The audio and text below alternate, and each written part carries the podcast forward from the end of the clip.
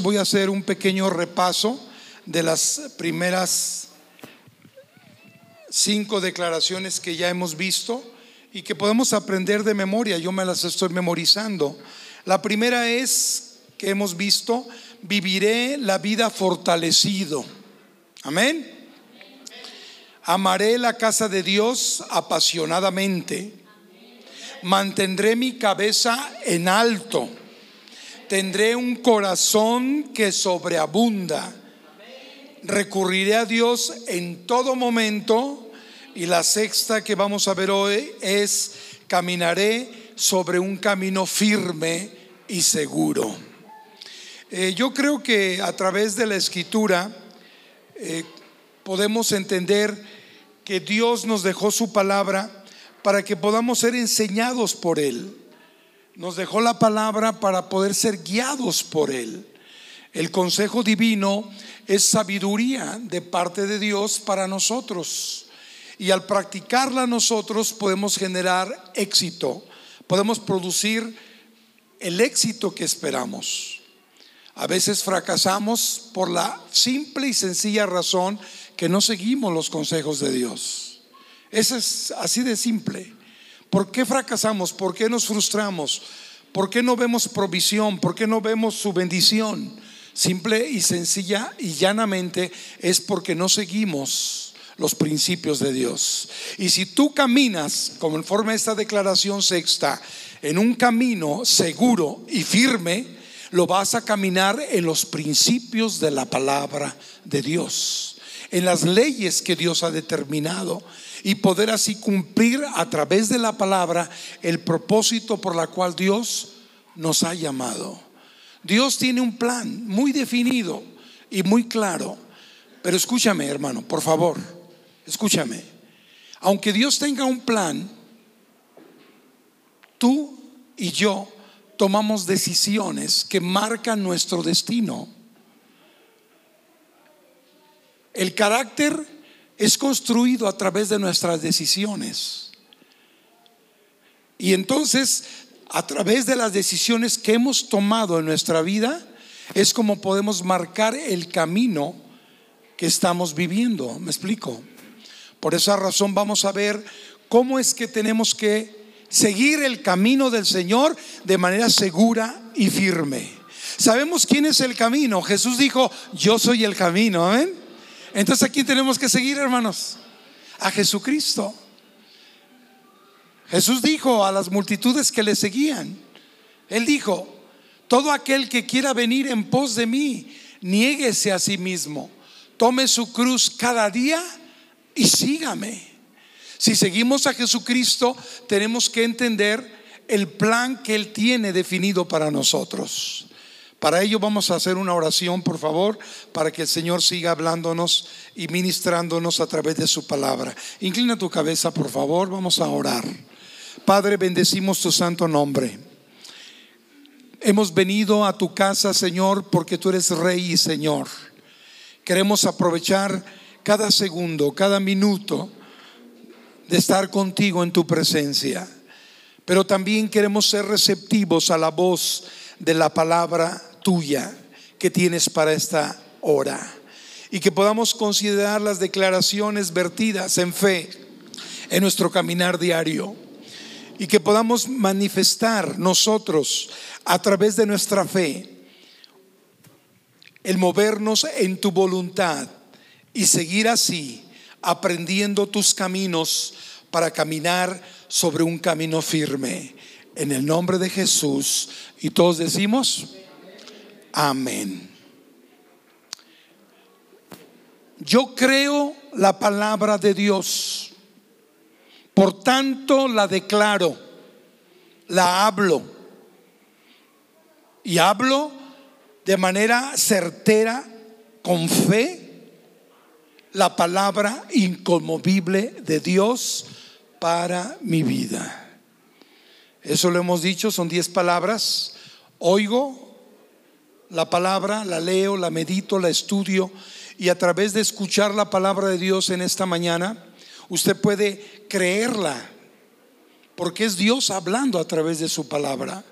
promesas que vamos a considerar y consejos que nos permitan vivir una vida de éxito. Ahora, no solamente pensemos en el éxito, escúchenme, no solamente pensar en que somos prosperados, sino sabemos que la vida inconmovible se vive por medio de seguir consistentemente la palabra de Dios a través de las situaciones de la vida. Por ello, es importante que nos preguntemos, ¿qué hemos hecho de nuestra vida? ¿Qué hemos hecho de nuestra vida? ¿Qué camino hemos seguido hasta ahora? ¿O qué camino pensamos tomar? Es importante determinar nuestro destino. ¿Sí? El, el, el que tú decidas tomar un camino a seguir, ya sea una profesión, ya sea el cónyuge, la esposa, el esposo, es importante, es determinante, son decisiones trascendentales. Trascienden a nuestra vida de poder llevar a cabo los planes que tenemos. Yo tenía un plan definido, yo tenía que elegir una esposa que sirviera a Dios igual que yo y que sintiera lo mismo igual que yo. Porque cuando era joven el Señor me llamó al pastorado, me llamó al ministerio. Yo estaba estudiando después de la prepa y yo tenía que elegir una sierva de Dios que, maravillosamente Dios me dio, Margarita. No tenía que elegir de afuera. Cada oveja con su pareja. ¿No dice el dicho? Entonces tenemos que trazar eh, nuestras decisiones en un marco de un camino que nos lleve al destino que Dios ya nos trazó. ¿Me explico?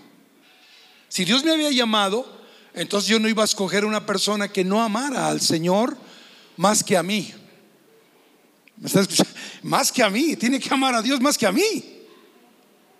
Porque el Señor es sobre todas las cosas, aún hasta de su propio esposo e hijos. Dios te bendiga, Margarita. Eres un regalo de Dios para mi vida. Y yo se la pedí al Señor. De igual manera, cuando elegí, hermanos, este, y entré a la universidad, decidí entrar a la universidad, tuve que elegir una vocación, una carrera que precisamente también determinara mi destino. ¿Sí? Mi camino era diferente al que, al que yo seguía sin Cristo, sin Dios, sin esperanza.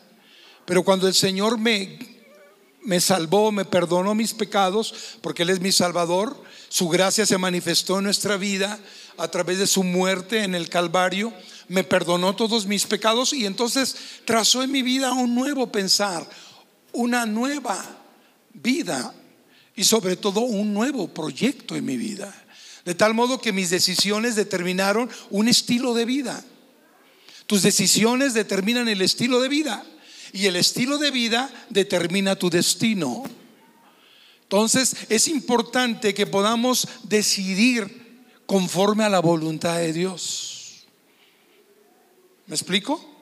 No conforme a mis caprichos. Yo entonces cuando yo elegí eh, eh, estudiar la universidad, tuve que venirme a Querétaro. Yo venía de otro lado. Y al tomar yo eh, la decisión de poder estar en, Querétaro, tuve que mudarme de, lugar. Y entonces voltear de un camino a otro, de un destino a otro destino distinto al que anteriormente tenía. Porque en Cristo ahora podemos hacer la obra que Dios tiene determinada para nosotros. ¿Verdad? Por eso es fundamental. Y entonces, hermanos, nuestras decisiones, mis decisiones en lo personal que estoy dando testimonio, eh, estas decisiones influyeron, escúchame, influyeron en mi vida en nuevas relaciones con los queretanos, ya no con los tapatíos, yo estaba en Guadalajara, no con los tapatíos, ahora con los queretanos. Y una nueva relación diferente. Aunque mi novia estaba en Guadalajara, pues me la traje, así de fácil, ¿no? La pedí, ok, la pedí y me la entregaron. Fiel, tuve que cumplir fielmente. No me la robé como muchos se roban a la novia, ¿no? ¿Por qué? Porque no les dan el apellido, por eso se la roban. Porque tiene su apellido, está en su casa, ¿no? y se la roban, se la traen. Bueno, de mutuo acuerdo se roban mutuamente. A veces así pasa, ¿no? Pero bueno, esa es otra cosa. Entonces, cuando nosotros construimos en nuestra vida, hermanos, el camino que tomamos, le llamamos, o muchos le llaman, la jornada de la vida. Mira lo que dice la porción escritural que respalda esta declaración. Salmos, por favor, abran su Biblia en el capítulo 27, versículo 11 y 12. Salmos 27. Allí en ese capítulo donde estamos viendo todas las declaraciones de vivir una vida inquebrantable, de una vida inamovible, una vida firme, estable, ¿verdad? De tal, modo, de tal modo que podemos considerar este capítulo todo, todo el contenido de este capítulo, las siete declaraciones que estamos viendo. Ya están ahí, versículo 11 y 12. Dice así la escritura en Salmos 27, enséñame, oh Jehová, tu camino. Enséñame qué? Tu camino. Pero no solamente muéstramelo, sino guíame por senda de rectitud a causa de mis enemigos. No me entregues a la voluntad de ellos, porque se han levantado contra mí testigos falsos y los que respiran crueldad, crueldad. Qué tremendo.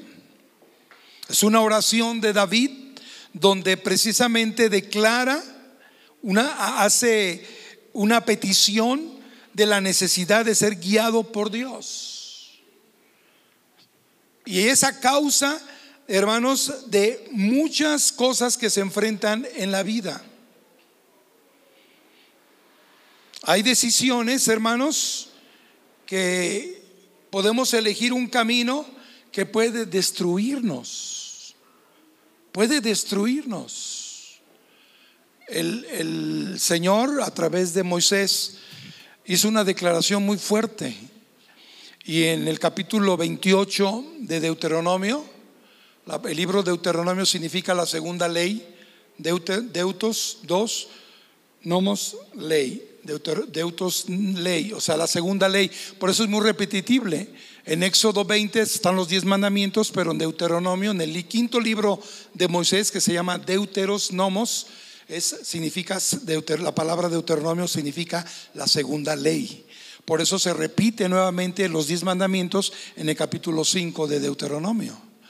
Y entonces hace declaraciones de repetición, por así decirlo, como un recordatorio y Moisés les recuerda al pueblo lo importante que es seguir al Señor y ser bendecido y enseñar nosotros a nuestros hijos, a nuestros nietos, para que nos vaya bien conforme a la sabiduría que Dios nos ha dado en su palabra.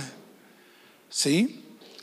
Entonces hace una fuerte declaración este Moisés en el libro de Deuteronomio 28.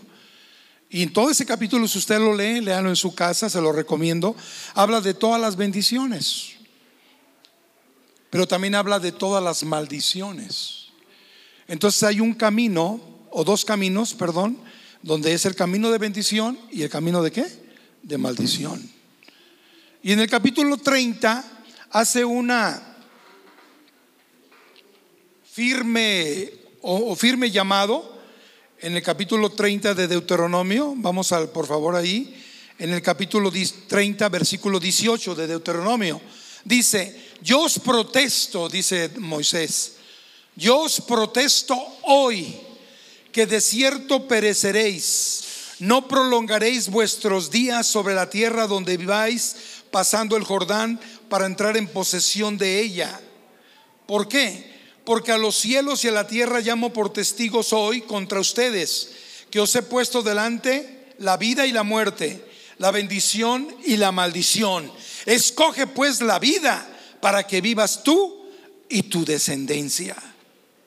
Ahí en Deuteronomio 30, 18 y 19, el Señor está eh, poniendo en un predicamento y en una decisión determinada, escoge la vida escoge la vida.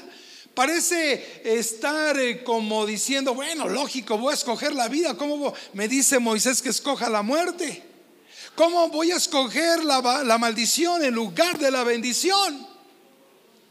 Pues parece que, hermanos, se nos olvida y según nuestras actitudes, escúchame, y según nuestra manera de ser, parece que estamos escogiendo la muerte. Porque no cambiamos nuestra manera de ser. Nuestros hábitos no han cambiado. ¿Qué sucede? ¿Por qué entonces todavía estás en un círculo vicioso? Algunos están en un círculo vicioso. Y parece ser que no hay sentido común en esta frase. Y parece indignante que acaso no tenemos lógica. Yo le preguntaba a Dios, Señor, Moisés me está diciendo que elija la vida, lógicamente que voy a escoger la vida. ¿O quién escoger la muerte? Muchos celebran la muerte ahora el 2 de noviembre, ¿verdad? Van a celebrar la muerte y uy, la calaca, ¿no? Porque es una tradición. Pero nosotros celebramos la vida escogemos la vida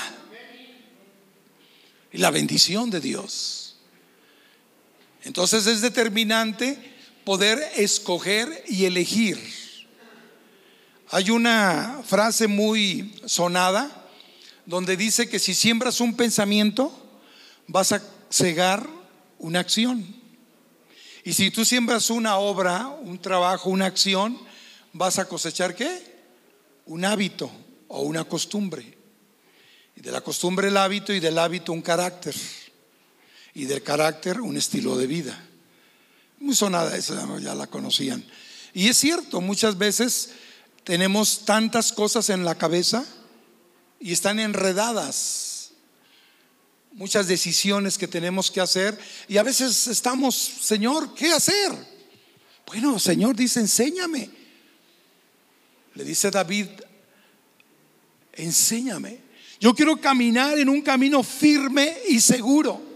Esta es la declaración completa. Escogeré un estilo de vida de integridad. Caminaré según los principios de la palabra de Dios. Aprenderé los caminos de Dios y caminaré sobre un camino firme y seguro. Porque la palabra de Dios me va a guiar al éxito. Dios le dijo a un gran líder, que se iba a estrenar porque había sido recién elegido.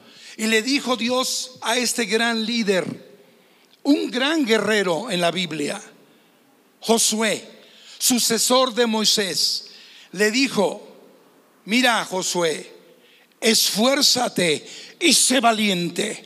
No temas ni desmayes, porque el Señor tu Dios estará contigo en donde quiera que vayas. Y el pueblo le dijo lo mismo, si usted lee la Biblia, esfuérzate Josué, sé valiente, Dios está contigo. Pero también hay una palabra muy clara en el versículo 8, Josué 1.8, le dijo también esta palabra, y vamos a la escritura, dice la palabra de Dios en Josué 1.8, le dijo, no se aparte. Josué, después del quinto libro de Moisés, sigue, el libro de Josué. ¿verdad? Y dice el verso 8, nunca se apartará de tu boca, Josué, le dice Dios a este gran líder, nunca se apartará de tu boca este libro de la ley, sino que de día y de noche, ¿qué?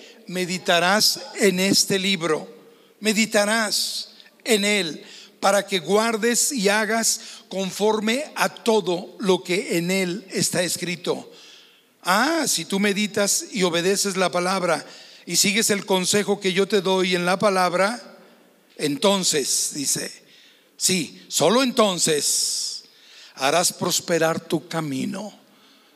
Y todo, no dice la mitad, dice todo, todo es todo, te saldrá bien.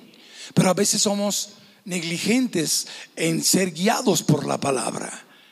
Se nos olvida leer la palabra. Estamos tan ocupados en nuestras cosas que nos olvidamos del Señor. A mí me impactó una palabra en la semana. A mi, esposa le gusta escuchar mensajes, predicaciones del pastor, de algunos pastores, y me quedó muy injertadas esta palabra. Y a veces hay palabras que llegan, ¿no? Se clavan como, como lanzas, flechas que llegan a tu corazón y dice, Dios respondiendo a través del mensaje que daba el pastor, dice, ¿por qué Señor estoy sufriendo? ¿Por qué tengo esta situación tan difícil? Y él daba la respuesta, porque has dejado de leer mi palabra. ¿Qué? Sí, has desviado el camino. Miren, lo vamos a leer, vamos a Deuteronomio capítulo 8. Y esto es recién que está calientito, así que se lo voy a dar. Esto es, esto es algo extra. ¿Sí, hermanos? Esto es algo extra, esto es gratis, como dicen por ahí, no dicen es gratis. No, es algo que podemos meditar también. Deuteronomio capítulo 8, versículo 3, dice, y te afligió el, y te afligió el Señor y te hizo tener hambre, le está diciendo Dios al pueblo, y te sustentó con pan del cielo, o sea, maná, ¿eh? una comida que ni conocías tú ni tus padres, para hacerte saber que no solo de pan vivirá el hombre. Por eso te afligió. Tienes que entender, leer el contexto, con el fin de hacerte saber que no solo de pan vivirá el hombre. Porque a veces nos descuidamos de poder ser guiados en la palabra. David mismo lo dijo, lámpara es a mis pies tu palabra y lumbrera a mi camino. Es la palabra de Dios que nos va a guiar y conducir. Y el Salmo 23, muy conocido de todos, el Salmo del pastor, dice, guíame por sendas de justicia por amor a tu nombre. Los caminos de Dios, hermanos, son rectos, son justos. Y hay un versículo que también siempre lo he tenido en mi mente, en mi memoria, como los versículos este, favoritos míos, que es Romanos 8, 14 con 8, 29. Y son versículos favoritos. Todos los que son guiados por el Espíritu Santo, los tales son hijos de Dios. Romanos 8, 14 es mi favorito. Yo tengo que ser guiado por el Espíritu Santo. Tenemos que ser guiados por Dios, hermanos. Amén. Y Juan 8, 29, Jesús le dice al Padre, él dice, dice hace y, menciona una cosa maravillosa. Dice, no me ha dejado solo el Padre. El que me envió, dice, el que me envió conmigo está. El que me envió conmigo está. No me ha dejado solo el Padre, porque hago siempre, porque hago siempre, no de vez en cuando, porque hago siempre todo lo que le agrada. Y si yo hago siempre a Él todo lo que a Él le agrada, lo hago siempre, el Señor no me va a dejar. Tampoco a ti, hermanos, una promesa. Y Cristo lo mencionó, son mis pasajes favoritos. Pero hermanos, eh, siempre se me ha quedado injertado o como flecha también este pasaje de un pastor que yo aprecié bastante. Acuérdense que cuando nosotros podemos tomar decisiones, tenemos que tomar decisiones con base en las decisiones de otras personas que tuvieron éxito. ¿Cómo lo hicieron ellos para llegar al éxito? Yo también quiero aprender de ellos, ¿no es cierto? Eso es sabiduría. Aprender de la experiencia de otros. Aprender del consejo de otros. Estas son las claves para poder tomar buenas decisiones. Esa es la clave para poder decidir ¿sí? un estilo de vida conforme a la palabra y poder ser determinante. ¿sí? Miren, Salmos 143. Ese es el versículo favorito de este pastor que ya partió con el Señor, el hermano José Aguilar, suegro de mi hermano Carlos, Él estuvo aquí, mi hermano Carlos, hace ocho días, y su suegro fue uno de los pioneros aquí en Querétaro, el pastor José. Y él decía siempre, este es mi texto favorito. Pues yo también me lo apropié. Yo también me lo apropié. Así que apropiatelo, tú también te lo comparto. Dice 143.10, ¿ya lo tienen ahí? Dice 143.10, enséñame a hacer tu voluntad. ¿Por qué? Porque tú eres mi Dios. Guíame por sendas de rectitud. Tenemos que entender, hermanos, que, que podamos ser guiados en caminos de la presencia de Dios en caminos donde podemos amar y anhelar la presencia de Dios. La presencia de Dios no es solo no es una influencia o una influencia, perdón. No es, no es algo que, que, es una energía, no, la presencia de Dios es real. El camino de la presencia de Dios, hermanos, es poder estar con Él todos los días, leyendo su palabra, meditando en Él. Porque, bueno, ¿por qué te aflige Dios? Bueno, es que se te olvida que no solo de pan vive el hombre, ¿verdad? Ya lo leímos en Deuteronomio 8.3. Ahí está la respuesta de, tu, de tus aflicciones y las mías. Entonces a veces hemos descuidado el ser guiados por la palabra. Y esta es una oración de este pastor. Y la verdad me gustó este versículo y también lo hice mío. Yo quiero, hermanos, en esta hora comentarles algo importante. Cuando nosotros estamos fuera del camino de Dios, nos apartamos de Dios gracias a la multitud de quehaceres que tenemos. ¿Verdad? Hay caminos que nos apartan del Señor. ¿Sí? Y uno de ellos es el camino del pecado, que nos trae miseria, que nos trae condenación, pena y, culpa. Tenemos que dejar nuestro pecado. Camino de oscuridad, camino de tinieblas. El camino de inmoralidad el camino de perversión. Ay, sobran hermanos, sobra gente que te invita a la perversión. Yo a mis hijos desde muy pequeños, desde que estaban en la primaria, todos los días casi les citaba Proverbios 1.10. Proverbios 1.10 y está aquí también clavado en mi mente y corazón. Y dice, hijo mío, si los pecadores te quisieren engañar, no te dejes. Apréndaselo de memoria para que se lo diga también a sus hijos, pero primero para nosotros, ¿no? Yo le cambiaba la palabra no consientas por no te dejes. Esa es versión mía, hermanos, esa es versión mía. Pero hermanos, tenemos que decirle, cuidado, porque te pueden qué? Engañar. Hay muchos adversarios, decía David en el Salmo 27 que leímos, guíame por sendas de rectitud. Encamíname, Señor. Yo he decidido caminar en un camino firme. Y el camino firme es el camino de Cristo. El camino que Dios me ha dado para seguir sus principios, sus leyes, su palabra. El, el, camino de la presencia de Dios, el camino de rectitud y vivir en integridad y conforme a la palabra. El camino de estar en su presencia, pero también el camino de integridad. ¿Estamos hermanos? Un camino que Dios ha trazado en nuestra vida para poder tomar decisiones firmes de estar en su presencia, de buscar a Dios. ¿Has tenido cuidado con tu vida?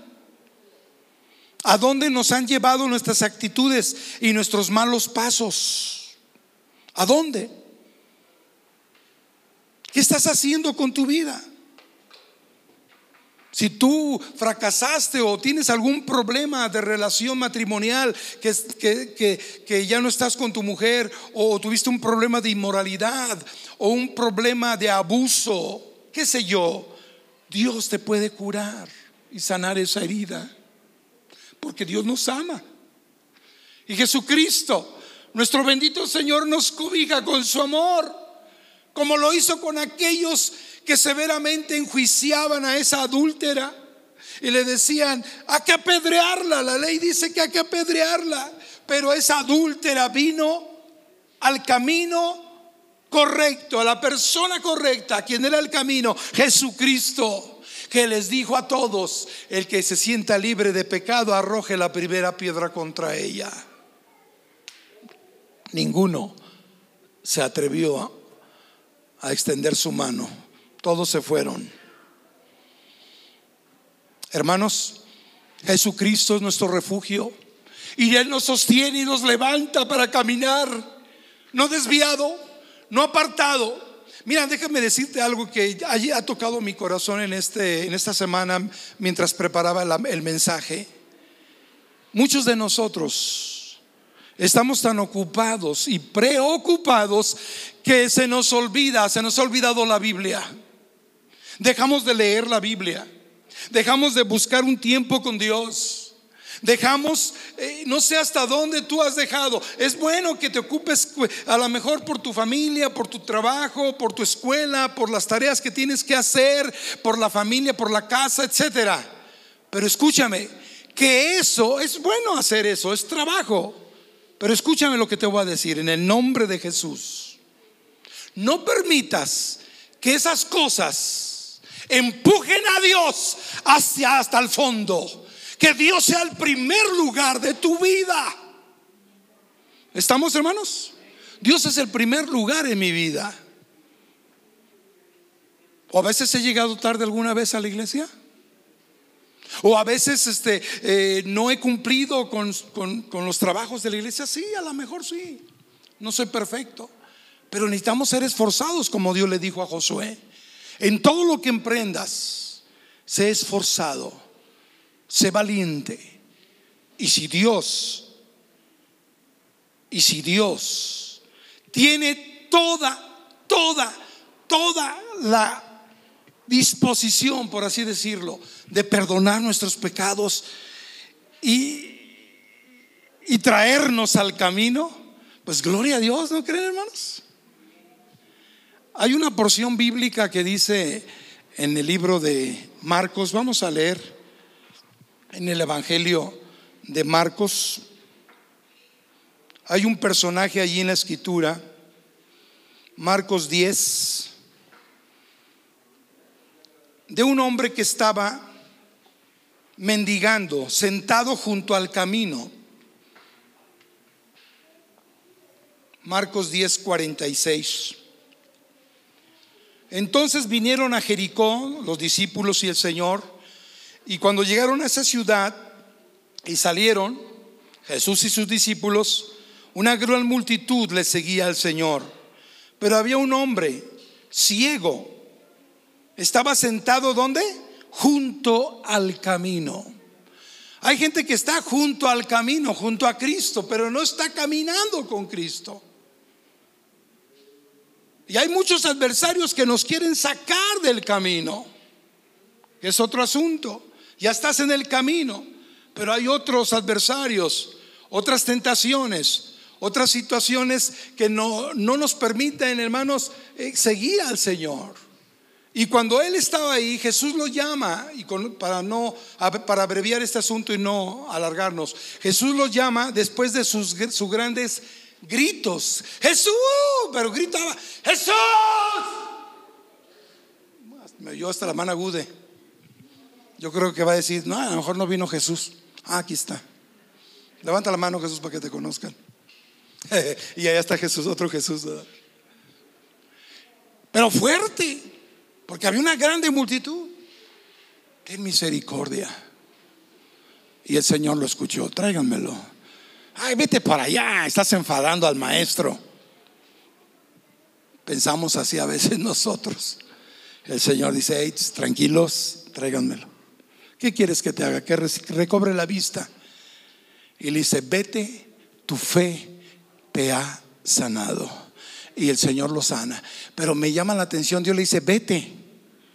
Cuando dice el, versículo de, último de esta historia, en el versículo 52. Y Jesús le dijo, vete, después de recobrar la vista, tu fe te ha salvado. Y enseguida recobró la vista y dice, y seguía a Jesús en el camino. ¿Cuántos seguimos a Jesús? Dios, nuestro Salvador y Señor, quitó la ceguera espiritual de nuestros ojos. ¿No es así? Porque Satanás, dice San Pablo, el mismo diablo, el príncipe de este mundo, nos había cegado el entendimiento para no conocer la luz del Evangelio y entonces apartarnos de Dios. Pero gracias a Dios, Jesucristo quitó nuestras vendas de ceguera y vimos la gloria de Cristo y su perdón y ahora le seguimos como Bartimeo. ¿Cuántos Bartimeos hay aquí? Que recibieron la vista espiritual, amén. Que recibimos la vista, que, que seguimos a Cristo. Vete, no, que me voy a ir, te voy a seguir.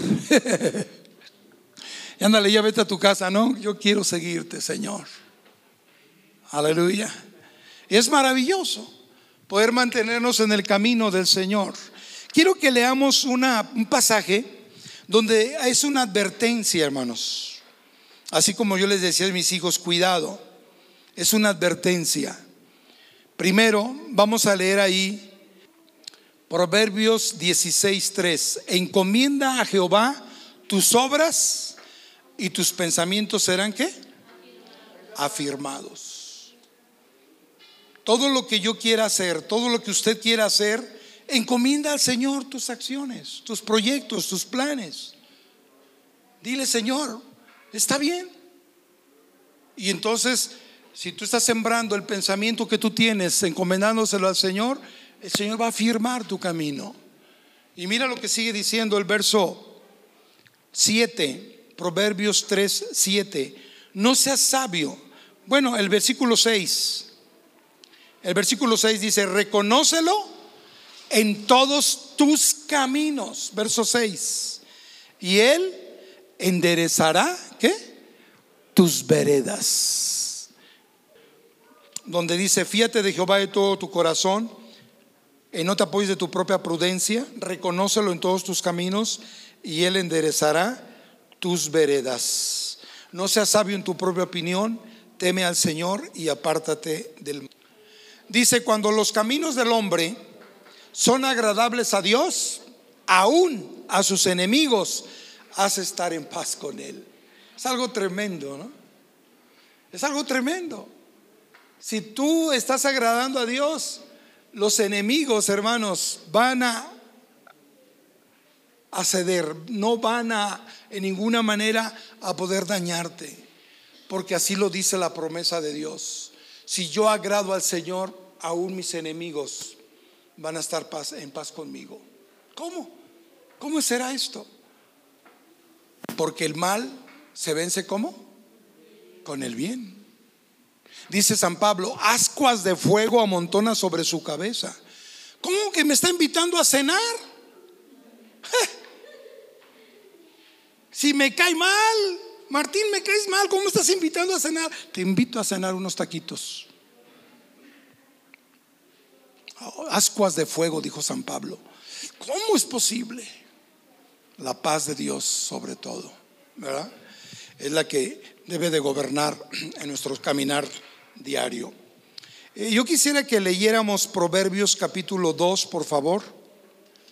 Como perdón, capítulo 1. Primero vamos a leer el capítulo 1 y capítulo 2.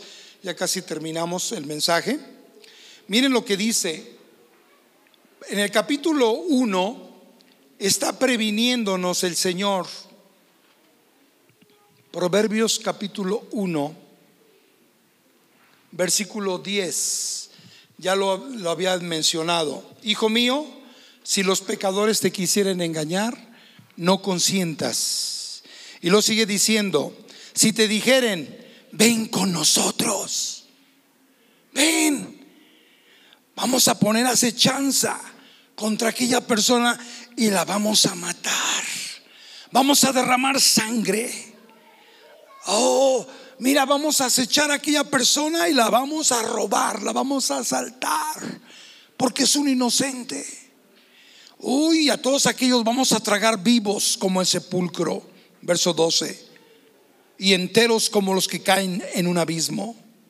Hallaremos riquezas de toda clase. No, hombre, te va a ir requete bien. Vamos a llenar nuestras casas de despojos. Ven, ven, echa tu suerte entre nosotros y tengamos todos una grande bolsa. ¿Y qué dice el verso 15? Hijo mío, no andes en camino con ellos. Aparta tu pie de sus veredas. ¿Cuánta gente nos invita a hacer el mal, verdad? Dinero fácil. Dinero fácil. ¿Cuántos? Mucha gente. Somos muy socorridos en cuanto al vino. ¿Quieres una copita, una cerveza, Martín? En mi trabajo me decían, oye hermano Martín, así me decían, hasta se reían. Hermano Martín, porque saben que soy hermano, ¿no? Hermano Martín, te invito a una cerveza. Muy socorrida. ¿Y por qué no me invitas una torta? Después de la cerveza, me dice. Pues sí, ¿verdad? ¿Por qué? Porque te invitan para que te desvíes del camino de rectitud. Tenemos que vivir el camino de rectitud. ¿Mm? El Señor ha prometido guardarnos del mal. ¿Sí? Dice la Biblia, haz bien, oh Jehová, a los buenos y a los que son rectos en su corazón, mas a los que se apartan tras sus perversidades, Jehová los llevará con los que hacen iniquidad.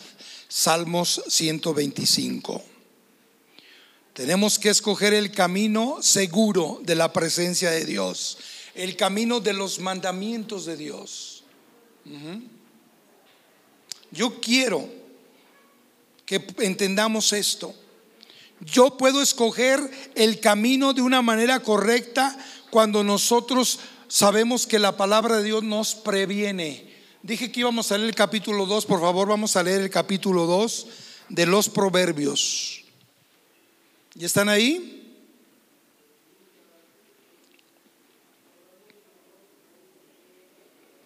Dice en el versículo 7, Él provee de sana sabiduría a los rectos. Dios nos da la palabra sabia. Es escudo a los que caminan rectamente. Dios te va a proteger. Hay muchos que andan buscando problemas, hermanos, donde quieran andan buscando problemas, mentir, engañar, defraudar, abusar de la gente, defraudando a la gente, engañando, mintiendo. Y otros aún más con adulaciones. Uy, qué bueno es. Y a costa de pisar a otros. No importa que yo pisotee a mi compañero de trabajo adulando al jefe. No te fijaste que este. De hecho, el otro, en una ocasión este, estaban, ahorita me acordé, estaban hermanos, dos maestras, estaban este, buscando la subdirección, porque estaba la subdirección de la escuela, eh, era un puesto que estaba vacante. Y dos maestras estaban pidiendo en la junta directiva, necesitamos nosotros el puesto. Y me estaba acordando de esto. Y entonces, no, pues todo el mundo decía, no, pues a ti te van a dar el puesto, tienes 20 años. Y otro que tenía 8 años, otra maestra que tenía 8 años, le dieron el puesto. Dice, pero ¿por qué? Y todo el mundo se pregunta, ¿pero por qué? A lo mejor, a la barbita, ¿no? Dice que la... dice que pon la barba a remojar, ¿no? Cuando tu tu vecino te, quiera decir algo, también tú pon tu barba a remojar, significa que no solamente él tiene errores, también tú tienes tus propios errores. Oye, ¿qué pasó? Ella sí está buena, ella tuvo éxito, no solamente errores, en este caso la premiaron, ¿y por qué a mí no? Y va muy molesta con la junta directiva. Oiga, señor director, ¿por qué a mí no me dieron el puesto? A mí me tocaba. Ay, ¿sabe que lo que le dijeron? Santo Dios. Después supe. Ay, el chisme. ¿eh? ¿Qué te dijeron? ¿Por qué no te dieron? A lo mejor te van a promover, no te van a dar chance en otro lado, ¿no? Y dijo la maestra, ¿sabes qué? Me dijeron que yo tenía 20 años y la otra 8, pero no porque tuviera 20 años, porque yo he tenido un año de experiencia y 20 veces lo ha repetido los mismos errores. Terrible. Y entonces ella cayó en la cuenta de decir, sí, efectivamente, no me ayuda mi carácter, no me ayuda esta situación. Una persona incumplida, ¿verdad?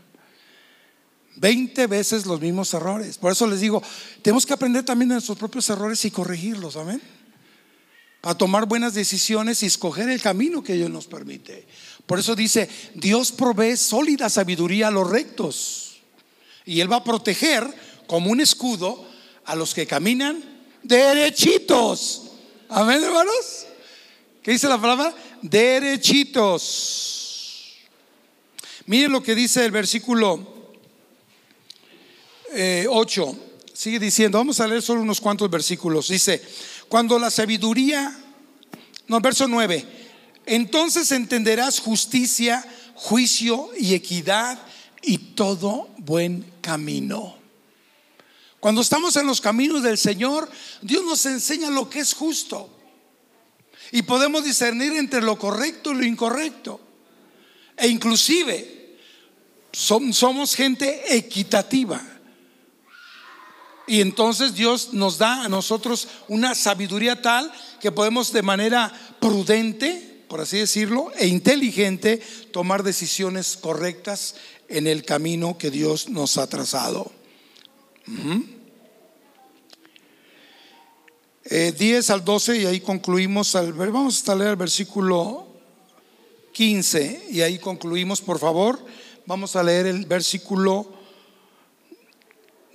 10 al versículo 15 amén ya concluimos con eso. Dice la sabiduría de Dios, es Salomón escribiendo, dice, cuando la sabiduría entrare en tu corazón y la ciencia fuere grata a tu alma, la discreción te guardará, te preservará la inteligencia, ¿Para qué?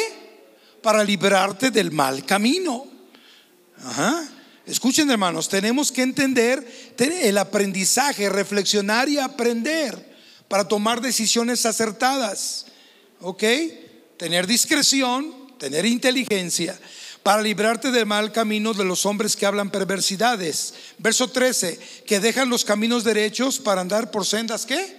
tenebrosas, que se alegran haciendo el mal, que se huelgan en las perversidades del vicio, cuyas veredas son torcidas y torcidos todos sus caminos. Hermanos, es importante que aprendamos, pero ya. Un sabio agricultor dijo esta frase que me llamó la atención y me la quiero aprender de memoria.